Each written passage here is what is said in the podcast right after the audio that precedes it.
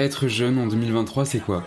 Entre les études, le logement à payer, la gestion de son argent personnel et parfois même professionnel, c'est pas facile de s'y retrouver, non? Personne ne nous apprend à l'école la gestion de notre argent, les assurances santé, l'habitation. C'est difficile de trouver LA bonne solution. Avec la caisse d'épargne Aquitaine Poitou-Charentes, on a décidé de te donner la parole et de répondre à tes questions. Dans cette série, pas de tabou.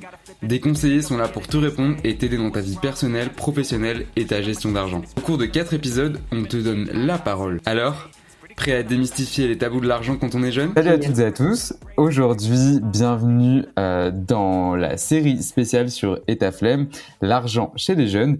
Et aujourd'hui, épisode 3, j'ai le plaisir d'accueillir Ambre.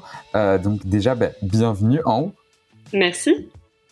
Euh, je vais te laisser te présenter dans un premier temps. Donc, qui es-tu? Quel âge as-tu? Ce que tu fais? Voilà, tout ça.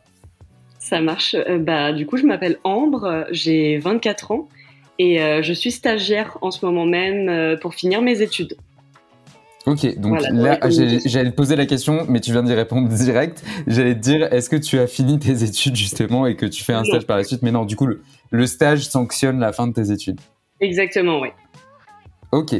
Euh, du coup, en tant qu'étudiante stagiaire, est-ce que tu as une problématique, toi, à l'heure actuelle, qui concernerait la banque, l'argent, ta gestion d'argent, etc. Est-ce que tu as une question en particulier? Si c'est possible pour moi d'épargner avec un salaire de stagiaire. C'est très très flou, je m'y connais un tout petit peu, mais vraiment par nom sur le livret A. Mais hormis ça, je sais qu'il y a des livrets jeunes, mais je sais pas exactement de quoi ça parle et euh, en quoi ça consiste pour moi. Ok, donc actuellement tu n'as euh, pas d'épargne, tu n'as pas de, compte euh, dédié à l'épargne. Non, j'ai pas. J'essaye de mettre de côté par moi-même, de provisionner de mon côté pour mettre de côté chaque mois. Mais j'aimerais bien pouvoir vraiment mettre des cases et euh, savoir ce que je peux mettre de côté. Euh, donc du coup, ta question c'était comment je peux épargner.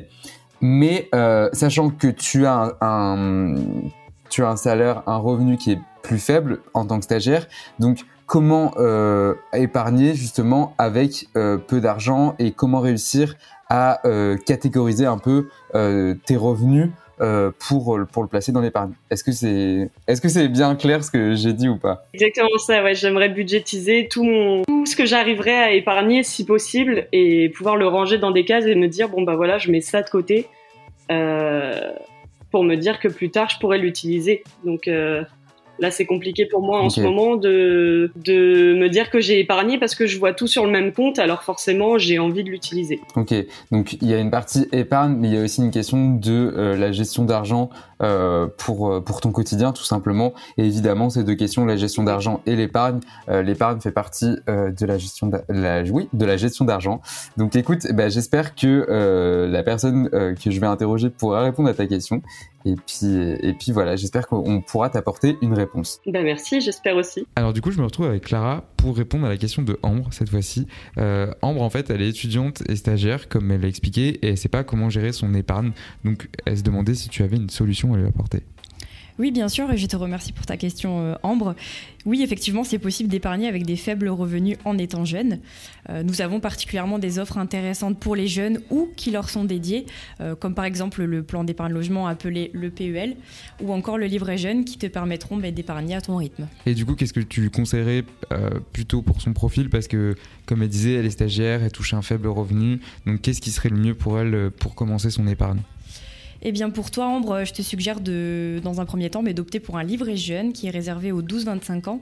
Et ce livret est plafonné à 1600 euros à un taux avantageux net d'impôt. Et grâce à ce livret, tu peux chaque mois verser le montant que tu souhaites à partir de 10 euros. C'est très simple, tu peux mettre en place un versement automatique planifié pour épargner sans déséquilibrer ton budget.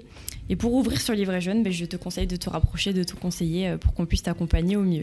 Ok, bah écoute, merci beaucoup Clara, en espérant que Ambre puisse commencer à bien épargner. Avec Ce podcast et cette série sont en collaboration avec la Caisse d'épargne Aquitaine Poitou-Charentes. Tous les liens et ressources sont disponibles en barre d'infos.